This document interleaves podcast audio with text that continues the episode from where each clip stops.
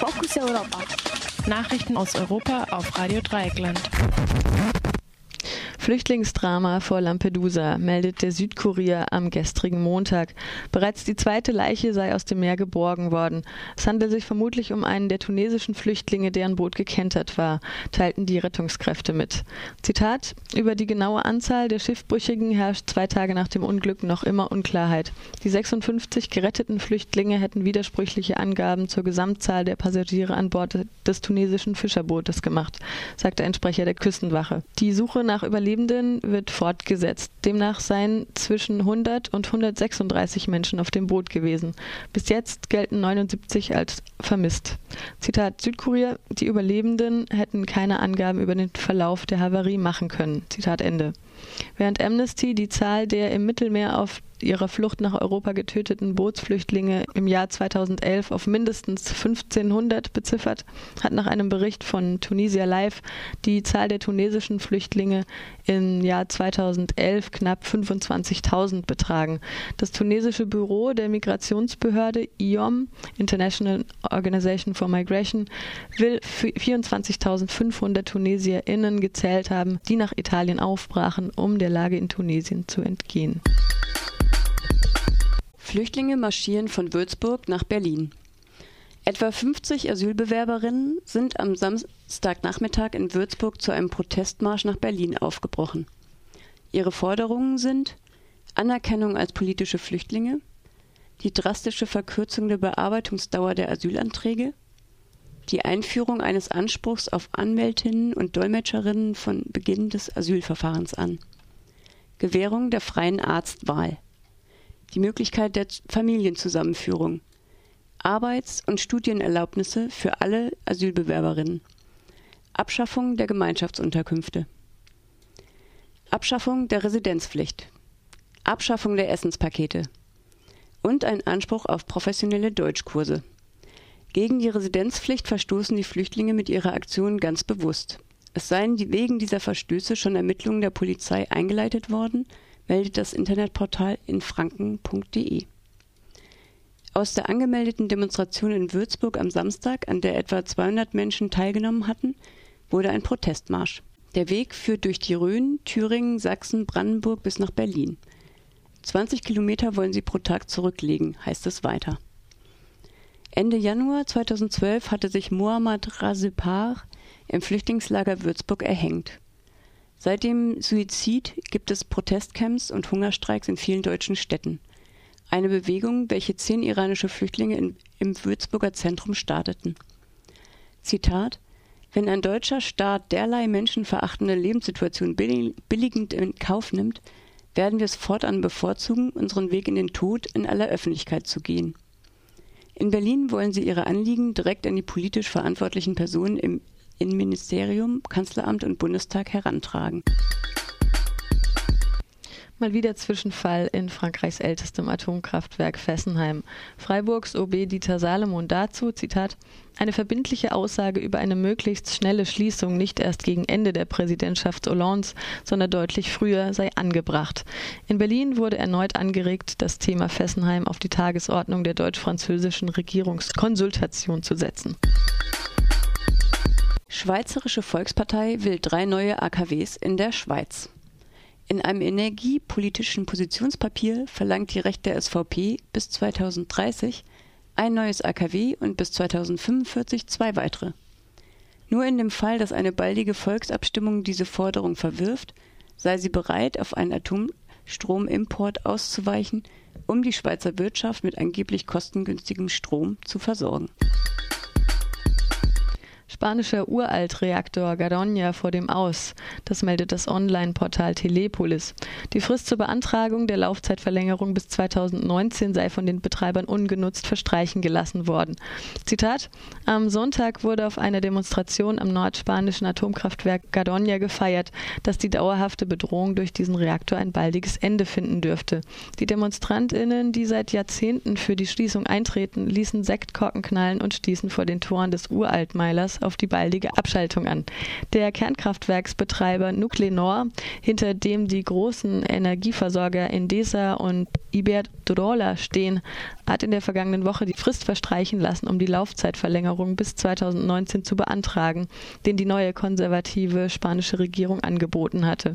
Damit hätte der konservative Volkspartei PP ausgerechnet die Atomkraftwerksbetreiber, Zitat, vor das Schienbein getreten.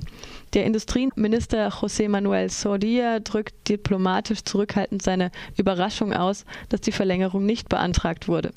Bloßgestellt wurden damit auch der atomfreundliche Kontrollrat CSN, auf dessen Rat die Regierung das Angebot gemacht hatte. Der CSN, der bisweilen an der Vertuschung von Störfällen beteiligt war, hatte vor dem Supergau in Fukushima in einem Gutachten versichert, der Meiler sei sicher und einer Laufzeit bis 2019 stehe nichts im Weg. Zitat Ende, Telepolis.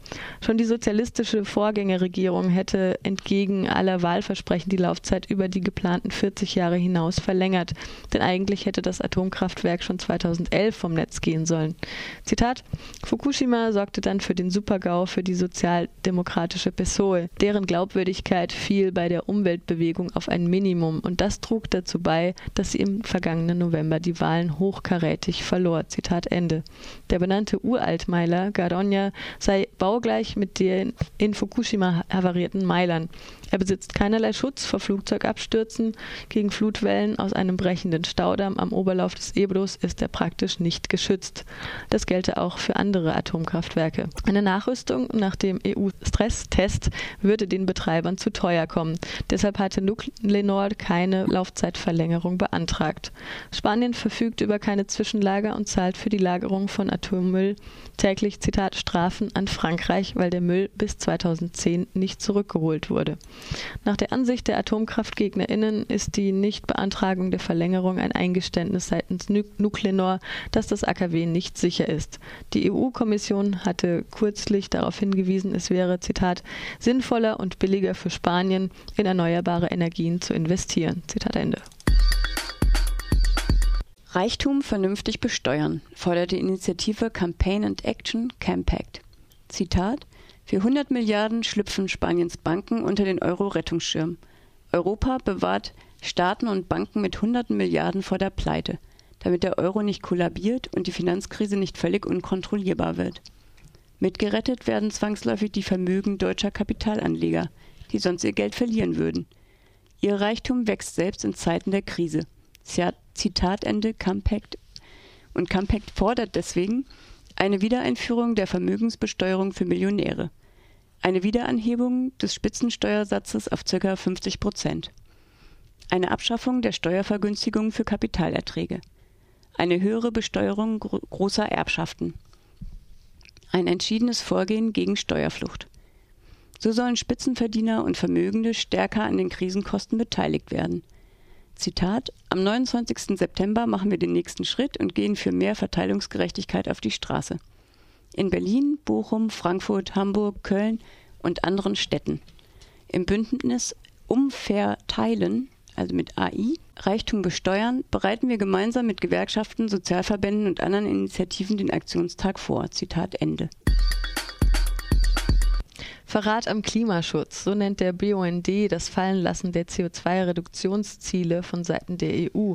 Als inakzeptabel kritisiert der BUND die Aussage der Europäischen Union, ihre Klimaziele bis auf weiteres nicht verschärfen zu wollen.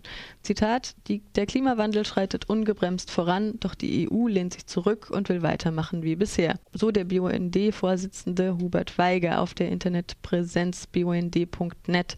Die EU hatte zum Ende der kleinen Klimakonferenz in Bangkok am 5. September verlautbart, ihr CO2 Reduktionsziel vorerst bei minus 20 Prozent bis 2020 zu belassen und es nicht, wie von Klimawissenschaftlern gefordert, auf minus 30 Prozent anzuheben.